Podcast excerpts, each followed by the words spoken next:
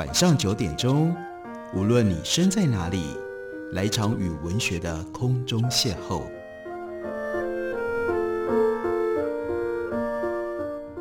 杨照谈书，邀您一同遨游文学世界，认识古今中外的经典之作。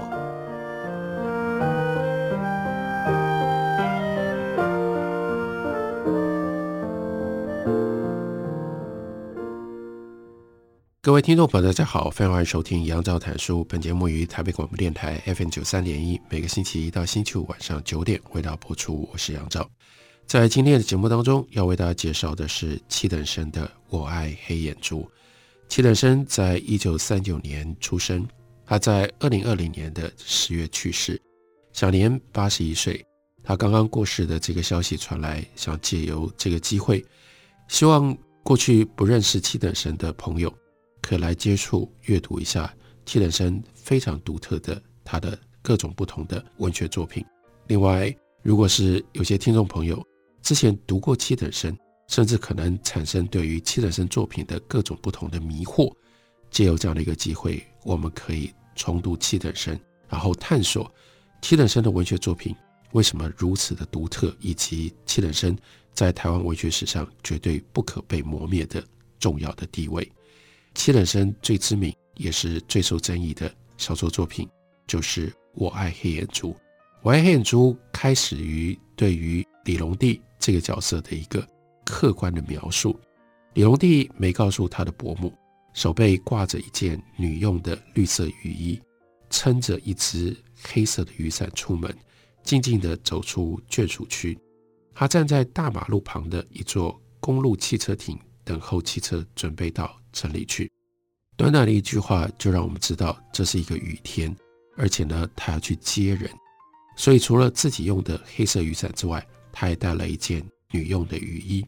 这个时候是一天中的黄昏，但冬季里的雨天尤其看不到黄昏光灿的色泽，只感觉四周围在不知不觉中渐层的黑暗下去。这个李龙第呢，他约有三十以上的年岁。猜不准他属于何种职业的男人，却可以由他那种随时采取思考的姿态所给人的印象，断定他绝对不是很乐观的人。眷属区居住的人看见他的时候，他都在散步。人们都到城市去工作，为什么他单独闲散在这里呢？他从来没有因为相遇而和人点头寒暄，这是一个非常孤僻的人。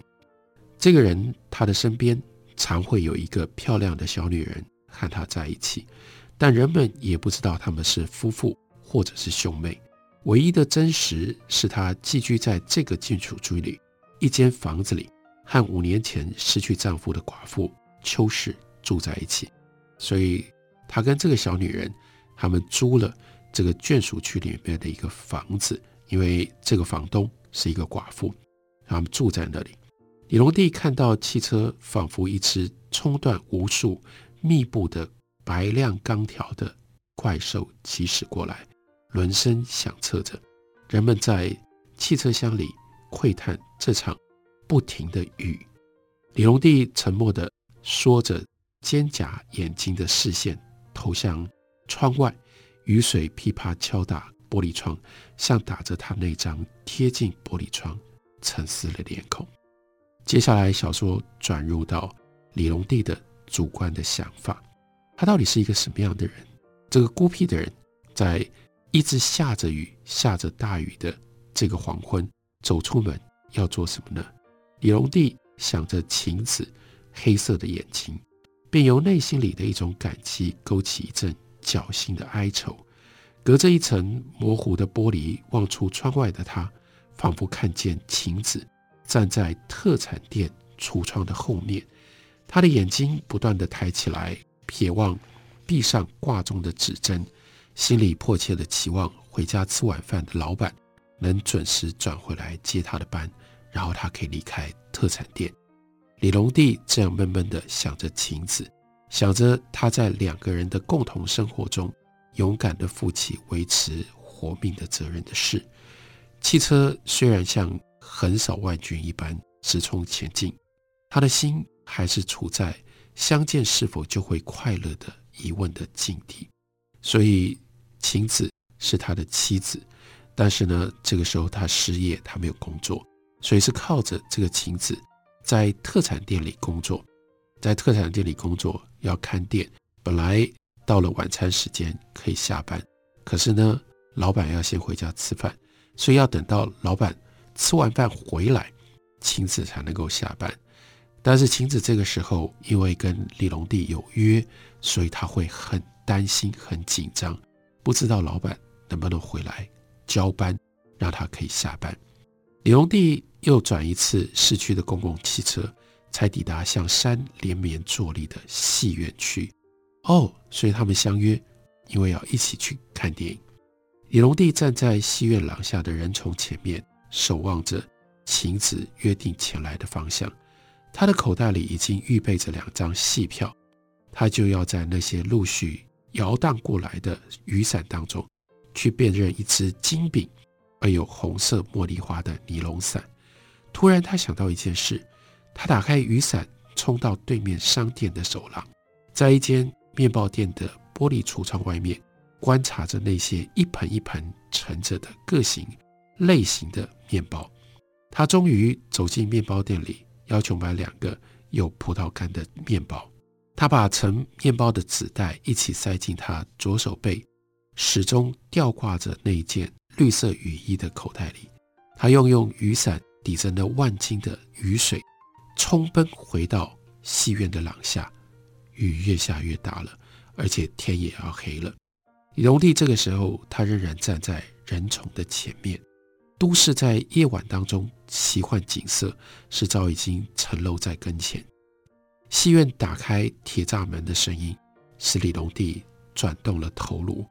要看这场戏的人们开始朝着一定的方向蠕动，而且廊下刚刚那么多的人，一会儿竟像水流流去，都消失了。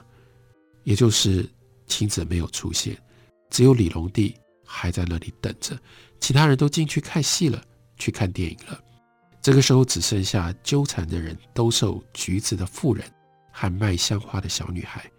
那位卖香花的小女孩再度站在李龙弟的面前，发出一种令人心酸的音调，要求着李龙弟动摇他那只挂着雨衣的手背。李龙弟早先是这样思考着：买花不像买面包那么样的重要。可是这个时候已经过了七点了，他相信晴子就要出现了。他凭着一股冲动，就掏出了一个镊币，买了一朵香花，把那朵小花轻轻塞进上衣胸前的小口袋里。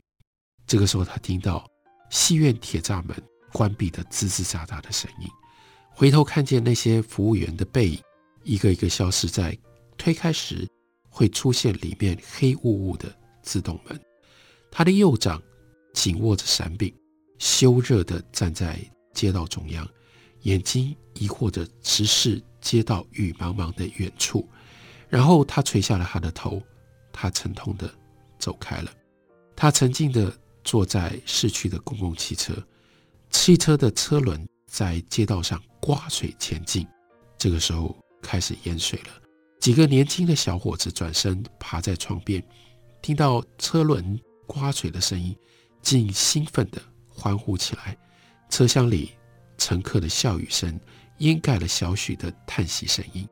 李龙弟的眼睛投注在对面那个赤足褴褛的苍白工人身上，这个工人有着一张长满黑郁郁。胡须和一张呈露着空漠眼睛的英俊的脸孔，中央那只瘦直的鼻子，他的两个鼻孔像正在泄出疲倦苦虑的气流，他的手背看起来坚硬而消瘦，像用刀削过的不平均的木棒。几个坐在一起穿着厚绒毛大衣模样像狗熊的男人热烈地谈着雨天。这个时候，那几个欢快的小伙子的他们的笑语声开始夹杂着异常难听的粗野的方言。李龙弟下车了之后，那个街道的积水淹没了他的皮鞋，他迅速朝着晴子为了生活而日夜看店把守的特产店。李龙弟举目所见，街市的店铺都已经半掩了门户，打烊了。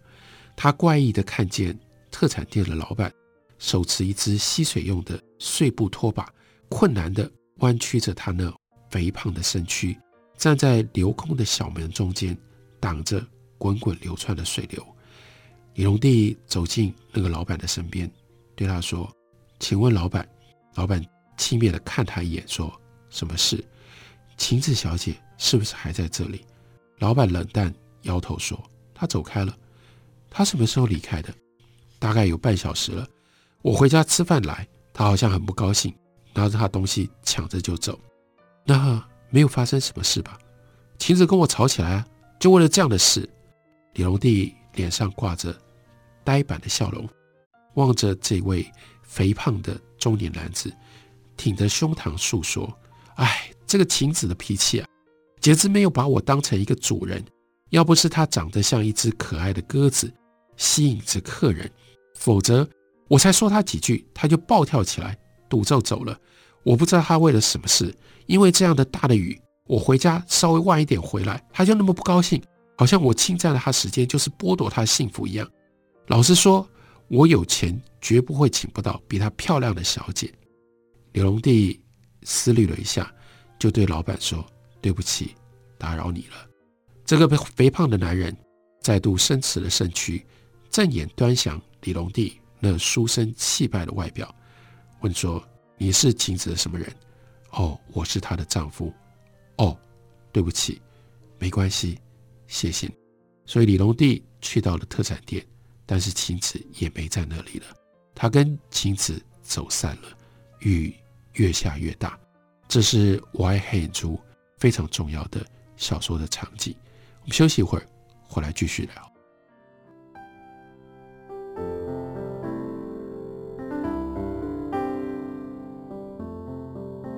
听见台北的声音。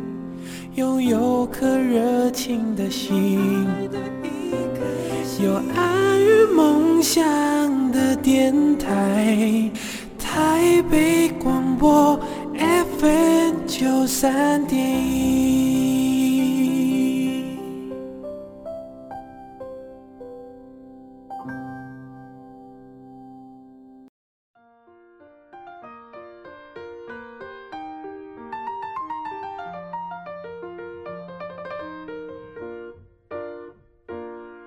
感谢您继续收听《杨照谈书》。本节目以台北广播电台 FM 九三点一，每个星期一到星期五晚上九点，为大家播出到九点半。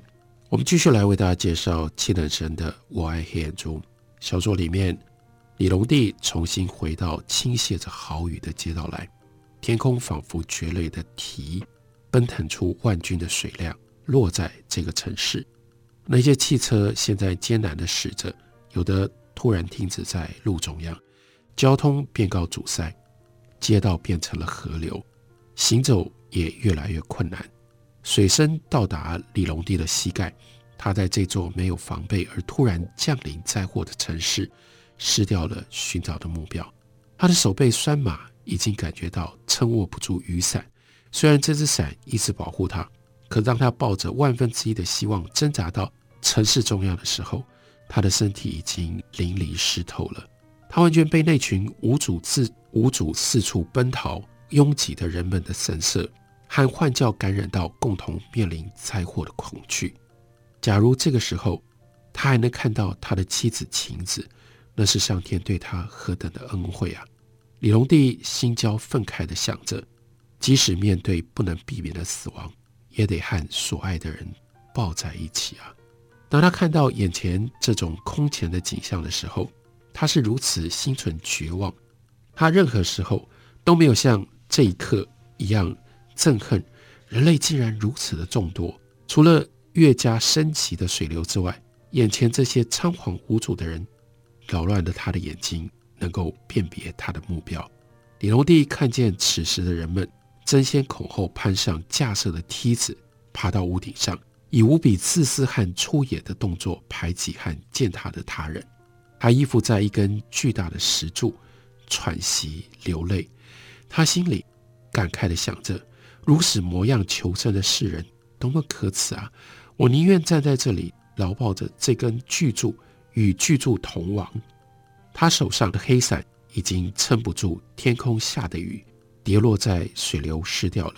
他的面孔和身体接触到冰冷的雨水，渐渐觉醒而冷静下来。他暗自伤感着，在这个自然界，死亡一事是最不足道的。人类的痛楚与这个冷酷的自然界有任何的影响吗？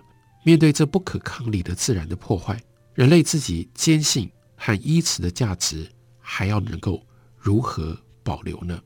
他庆幸自己在往日所建立的暧昧的信念，现在却能够具体的帮助他面对可怕的侵略而不畏惧。要是他在那时力争着霸占一些权力和私欲，现在他如何能够忍受得住他们被自然的威力扫荡而去呢？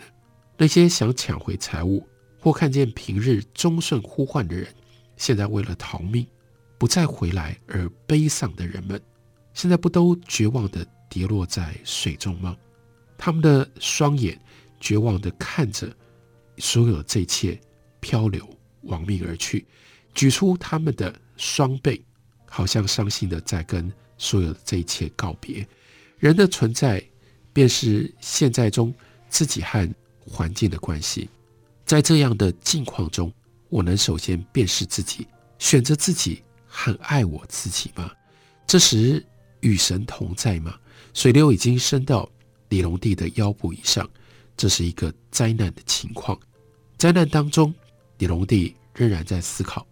还有，他仍然保护着他手里面所挂的雨衣，高举着挂雨衣的左背，显得比平常更加的平静。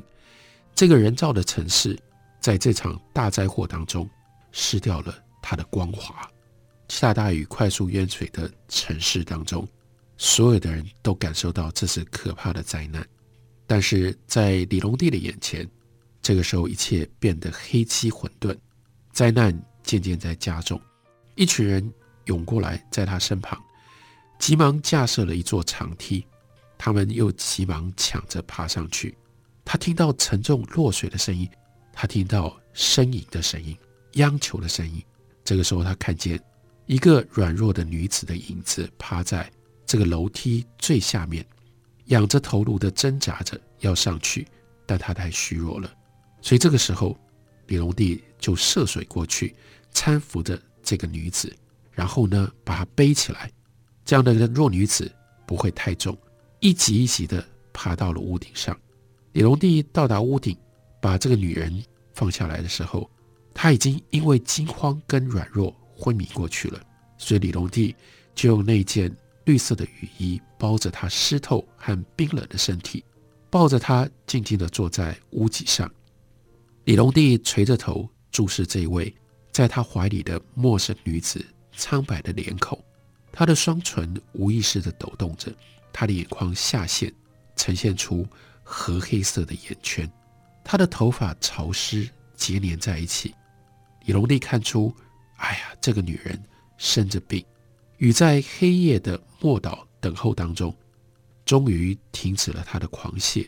屋顶下面是继续在暴涨的泱泱的水流，人们都忧虑的。坐在高高的屋脊上面，李隆帝这个时候，他能够看见对面屋脊上无数沉默坐在那里的人们的影子。有时候，黑色的影子不小心缓慢移动到屋檐，再回去，发出单调寂寞的声音，报告水量升降的情况。从昨夜，眼睛都有断续惊慌的哀嚎。东方渐渐微明的时候。李隆基也渐渐能够看清周围的人们，一夜的洗涤居然那么样有成效，使他们显露憔悴，容貌变得良善冷静。夜快要过去了，人们经过了这样一场灾难，一下子变得如此的憔悴。还有，因为灾难，好像也把人的那种自私的心情都洗掉了，他们的眼睛变得友善。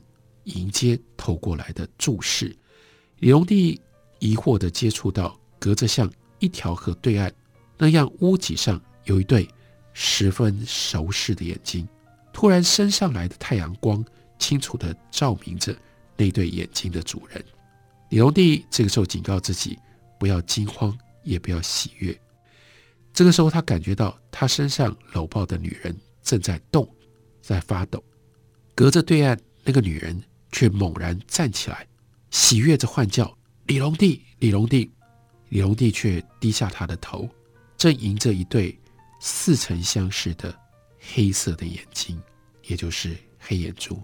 他怀里的女人想要挣脱他，可是李龙弟却抱紧着那个女人，并且细声严正的警告他说：“你正在生病，我们一起处在灾难里，你要听我的话。”然后李龙帝俯视的那个女人对他微笑。李龙弟内心这样的自语着：“我但愿你已经死了，被水冲走，或被人们践踏死去，不要在这个时候像这样出现。晴子，现在你出现在彼岸，我在这边，中间横着一条不能跨越的鸿沟。我承认或缄默，我们所持的境遇依然不变。反而，如果我呼应你，我就势必要抛开我现在的责任。”我在我的信念之下，只伫立着，等待环境的变迁。要是像那些悲观而静静像石头坐立的人们一样，或者是嘲笑时事喜悦整个世界都处在危难中，像那些无情的乐观主义者那样，那我就丧失了我的存在。李龙弟的耳朵继续听到对面晴子的呼唤，李隆基却抚着他的头，注视他怀中的女人，他的思想。这样默默的回答，晴子，即使你选择了愤怒，那也是你的事。你应该看见现在这条巨大而且凶险的鸿沟挡在我们中间，你不应该坚持过去我们的关系。李隆基怀里的女人不舒服地移动她的身躯，眼睛移开，看到明亮的天空，然后沙哑地说：“啊，雨停了。”李龙弟就问他说。你现在感觉如何呢？女人说：“你抱着我，让我觉得不好意思。”女人挣扎的想要独自坐起来，但是她感到头晕，坐不稳。李龙弟呢？这个时候让她背靠着，双膝夹吻着她。女人说：“我想要回家。”她流泪了。李龙弟就告诉她：“在这场灾难过后，我们都能回家，但我现在不能够逃脱这场灾难。”女人倔强地表达了她的心愿，说：“我死也要回家去。”好，接着问：“水退走了吗？”李龙弟安慰她说：“我想他可能渐渐退去了，不过又说，但也有可能还要高涨起来，把我们全都淹没。”李龙弟终于听到对面晴子呼唤无效之后的咒骂，除了李龙弟之外，所有听到他声音的人都以为他发疯了。李龙弟怀里的女人垂下她又疲倦又软弱的眼皮，发出无力的声音，自言自语：“即使水不来淹死我，我也会饿死。”李龙弟注意地听见他所说的话，就伸手从他身上披盖的绿色雨衣口袋掏出了面包，面包沾湿了。当他翻转雨衣掏出面包的时候，对面的晴子掀起了一阵狂烈的指叫。晴子叫着：“那是我的绿色雨衣，我的，那是我一贯爱吃的有葡萄干的面包。昨夜我们约定在戏院相见，所以现在那个女人占有的全都是我的。”龙帝却温柔地对怀里的女人说：“这面包虽然沾湿了，但水分是经过雨水过滤的。”他用手撕了一小片面包，塞到那个女人张开的嘴里。女人一面咬着，一面注意听到对面屋顶上那个狂叫女人的话语，他就问李龙弟：“那个女人指的是我们吗？”李龙弟点点头，他说：“你是她的丈夫是吗？”“不是。”“雨衣是她的吗？”李龙弟摇摇头。“那为什么你会有一件女用的雨衣呢？”李龙弟说：“我扶起你之前，我在水中捡起这件雨衣。那他所说的面包为什么会相符呢？巧合吧。”她真的不是你的妻子，绝不是。那么你的妻子呢？我没有。怀里的女人相信他了，认为对面的女人是疯子。这是李龙第在大雨、在灾难底下，他所做的一个非常非常奇特的存在的选择。这个可能不是我们每一个人都会有的一种选择。然而，小说用这种方式在考验着我们理所当然所认定的存在，在被灾难打扰了之后，我们如何面对？所有的这一切，曾经拥有过的，真的都是你的吗？这是非常奇特，而且非常深刻的一种借由虚构、借由小说而产生的叩问。这是七等生所写的小说，他的小说不容易读，因为他逼你思考，而不是让你娱乐、让你享受。感谢你的收听，明天同一时间我们再会。